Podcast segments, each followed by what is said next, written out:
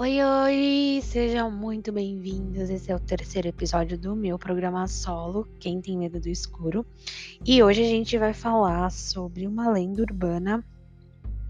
Né? Nos Estados Unidos é a Blood Mary. Aqui no Brasil a gente chama de a loira do banheiro. E aí eu queria saber se você era aquele tipo de criança que tinha medo da loira do banheiro. É, quando eu tinha uns sete anos, eu estudei em um colégio evangélico. E eu tenho algumas poucas lembranças disso, sabe? É, eu lembro que na escola tinha até um tipo de templo, sabe? Uma igreja cristã, assim, com aqueles bancos longos de igreja, sabe? A gente tinha aula de religião, é, enfim. A minha família sempre, na verdade, sempre foi muito católica, né? É, eu não sei bem porque que minha mãe quis me colocar nesse colégio, mas foram, foram anos bons. É, das lembranças que eu tenho de lá foram só lembranças positivas. Mas aí, né, eu lá, sete anos, sete, oito anos, colégio evangélico, e aí eu pergunto para vocês: tem um lugar mais propício para se invocar uns espíritos? Pois é. é. Eu me lembro também da Ana. A Ana era minha melhor amiga nessa época. E a gente era, tipo, inseparável no colégio. E por conta disso, eu não consigo me lembrar quem é que teve a ideia de chamar a loira do banheiro, mas a gente fez junto. Então, não sei se foi ela que teve a ideia e eu falei bora, ou se fui eu e ela falou bora. Provavelmente fui eu, mas não posso confirmar. É, bom, vocês devem esperar que eu conte que coisas estranhas começaram a acontecer e tal, mas não. E ainda bem que não. É, eu não sei bem o que, que tinha na nossa cabeça nessa época, mas invocar a loira do banheiro, dando descarga três vezes, chamando o nome, etc, né? Eu não lembro se era bem isso o ritual, mas eu lembro que tinha a ver com descarga e chamar o nome dela algumas vezes. Era o hype daquela época. Tipo, era muito cool, né? Fazer isso. E eu acho que é por conta, um pouco também por conta dessa história, que eu gostei tanto do Atividade Paranormal 3, que é o meu favorito da saga. É, e se você não se lembra direito sobre o filme, ou se você não assistiu, eu vou resumir ele um pouquinho para refrescar a sua memória. É, e se você não viu, Talvez aí eu solte alguns spoilers pelo meio do caminho, então ouça com cautela. É... A história vai mostrar uma família que é composta por uma mãe, um pai fissurado por gravar as coisas, né, como a maioria dos atividades paranormal, e duas meninas pequenas, a filha mais nova do casal, ela cria um amigo imaginário. Pelo menos é isso que todo mundo acha. Aí umas coisas muito bizarras começam a acontecer na casa. E o pai fica ainda mais louco para conseguir filmar tudo e tentar entender o que está rolando. Esse pai, ele tem um amigo que acompanha tudo lá com ele né? Faz esse, esse trampo de filmagem lá com ele. E um belo dia esse amigo fica na casa para cuidar das crianças, porque o casal teve que fazer alguma coisa na rua, enfim. E a filha mais velha do casal é totalmente sem noção, tipo eu assim com sete anos, é, pede para ele ajuda para invocar a Blood Mary no banheiro do quarto dela. E é Blood Mary mesmo, tá? Não é Blonde Mary. Enfim. Existem várias versões sobre essa lenda, mas Conforme a lenda originária do século XX, a Mary foi morta por motivos passionais. Entre o fim do século XIX e início do século XX, e seus olhos foram arrancados, sendo o corpo deixado na frente de um espelho. Morta por um médico cirurgião, antes de morrer, tentou revelar seu assassino ao escrever um T no espelho. Essa letra era a marca registrada desse médico. Com isso, reza a lenda que toda vez que o seu nome for pronunciado três vezes em frente ao espelho, aí ó, três vezes, tá vendo? Eu acho que era isso mesmo. Mas somente durante a noite, talvez foi por isso que não deu certo, né? Porque eu estudava de manhã. É, dizem que se você fizer isso, ela aparecerá para alguém que tenha envolvimento com alguma morte e mantenha esse fato em segredo.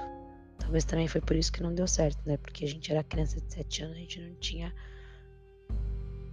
matado ninguém. É, e aí ela arranca os olhos dessa pessoa. Para complementar, ela grava o nome de quem foi morto antes de matar o assassino.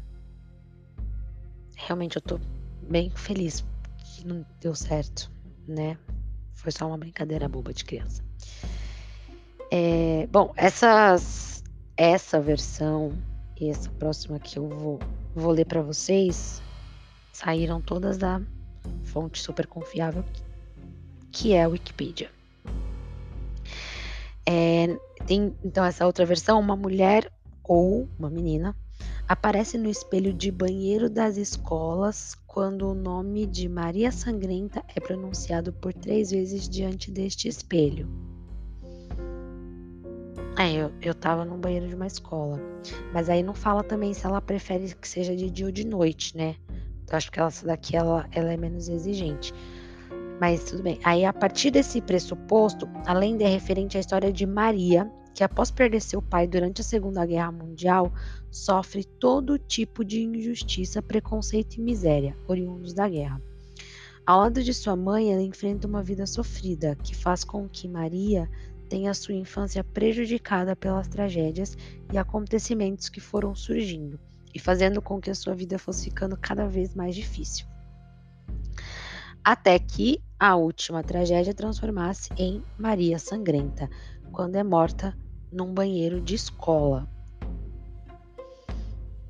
A Blood Mary supostamente aparece como um cadáver, uma bruxa ou fantasma. É, quando começa a falar assim, né?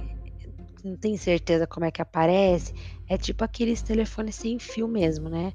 A pessoa acha que viu um negócio, aí não sabe dizer o que, que viu, aí inventa, aí o outro passa pro outro, que passa pro outro, e, começa como se fosse um fantasma e, e termina né, no ouvido do outro lá como se fosse um cadáver. Então aí já não sei se posso confiar muito nessa versão, né? Porque daí também fala aqui que pode ser amigável ou mal. Também não sabe. Ela pode ir com a sua cara, mas também pode não ir com a sua cara. E às vezes é visto coberto de sangue. É. A tradição em torno do ritual afirma que os participantes podem suportar a aparição gritando com eles, amaldiçoando, estrangulando, roubando sua alma, bebendo seu sangue ou arranhando os olhos. Tá, essa parte aqui não faz o menor sentido para mim. Mas, enfim, está na internet é verdade. E assim, cara, é na verdade é bem tranquilo, né? Ambas as versões são bem tranquilas para principalmente para crianças, assim, é bem bem leve. Pelo amor de Deus, não propaguem isso para os seus filhos. É... E aí, aqui no Brasil, é... essa lenda da, da loira do banheiro, ela é originária de Guaratinguetá, em São Paulo. E a partir da história real de Maria Augusta de Oliveira Borges. Após um casamento arranjado pela família, aos 14 anos, com o conselheiro Dutra Rodrigues, um homem muito mais velho. Aí ela tornou-se infeliz e acabou por separar-se apenas quatro anos depois. Vendeu suas joias e fugiu para Paris, onde acabou por falecer em 1891 aos 26 anos. Seu atestado de óbito desapareceu, tendo a causa mortes se tornado um mistério. Acredita-se que teria morrido de raiva, doença que na época era comum na Europa.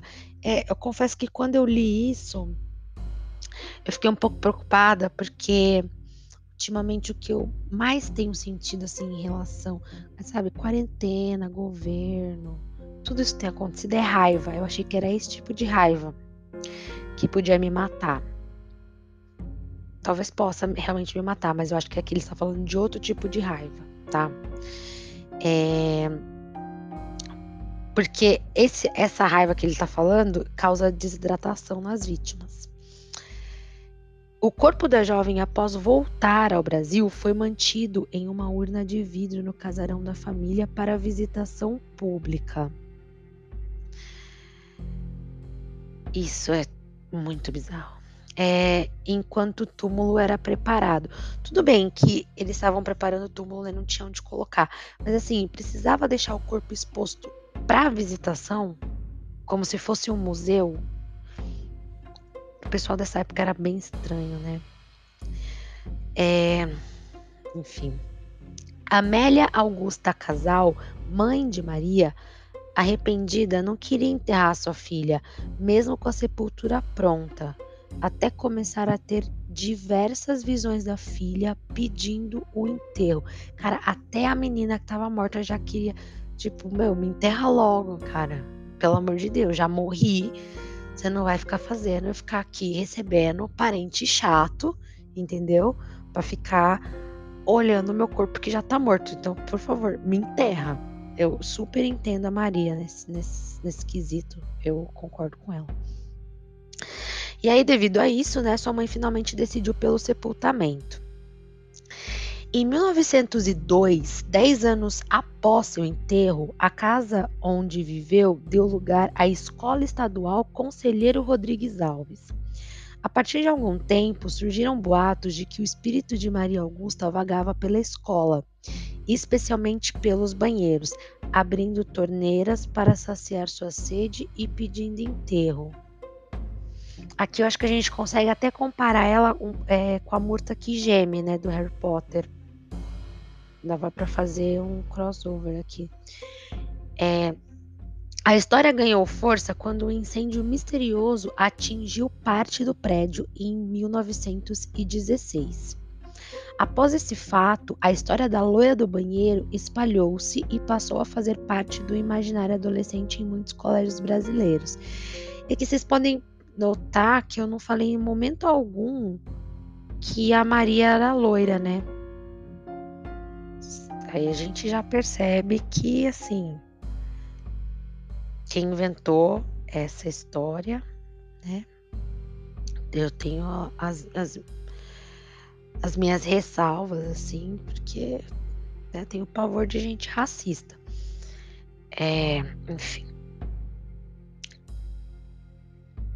Numa espécie de fusão com a lenda norte-americana, muitas das características da Blood Mary passaram a ser associadas à loira do banheiro. Ou seja, nem para criar uma lenda urbana a gente, né, brasileiro, tem criatividade para você ficar copiando dos Estados Unidos. Complicado. O suposto espírito passou a ser descrito como o fantasma de uma jovem loira de vestes brancas, com pedaços de algodão na boca, ouvidos e nariz. Esse espírito surgiria depois de um ritual de invocação. Olha eu com sete anos no banheiro da escola aí que varia de acordo com o colégio. É engraçado essa informação, né? Porque parece que quando você entra no colégio você deve receber um manual de como é que você invoca no banheiro daquela escola. Não aconteceu na minha. Eu fui fazer por minha conta e risco mesmo, sem saber como é que era. É, então, as possíveis etapas incluem chamá-la três vezes em frente ao espelho, olha aí, três vezes, estava certo. Bater a porta do banheiro, é verdade. falar palavrões.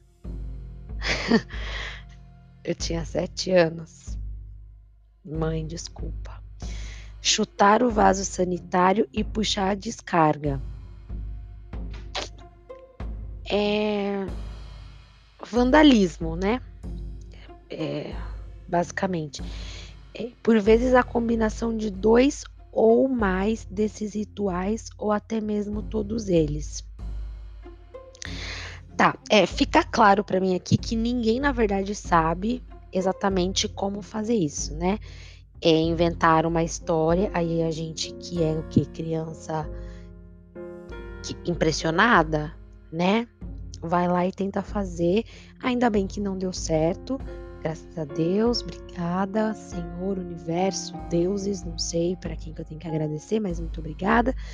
É que não deu certo, era simplesmente uma besteira e eu agora tenho total certeza de que era apenas uma besteira. Mas no filme a invocação dá certo.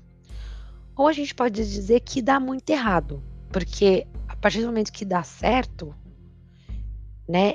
Uma coisa sobrenatural lá arranha o cara na barriga e revira várias coisas no quarto das meninas.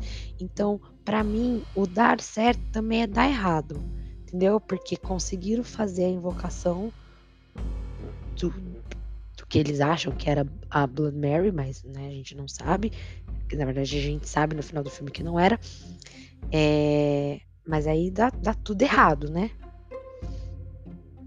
Aí é claro que, enfim, o cara tenta avisar o amigo dele, que é o, né, o pai das crianças, tipo, cara, acorda, tem alguma coisa muito errada nessa casa, você precisa fazer alguma coisa, para com essa palhaçada de, de filmagem, pega todo mundo, vai embora. E aí é que o cara fica mais do que atiçado, né? Atiçadíssimo para continuar fazendo as gravações. E aí o resto é história. Se você não assistiu o filme, sugiro que você assista, porque é um filme muito bom.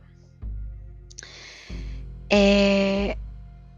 Tudo bem que a gente tá falando de um filme, né? Mas o, o que, que faz a gente querer testar essas coisas, né? Eu fico aqui pensando, porque é, eu não sei se eu tinha exatamente sete anos quando eu fiz essa, essa tentativa, né? De invocar a loira do banheiro.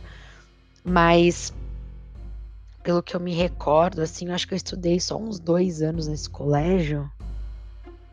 É, não foi tanto tempo assim, tipo, acho que foi uns dois anos mesmo. E. Então, eu, sei lá, tinha o quê? No máximo nove anos. E.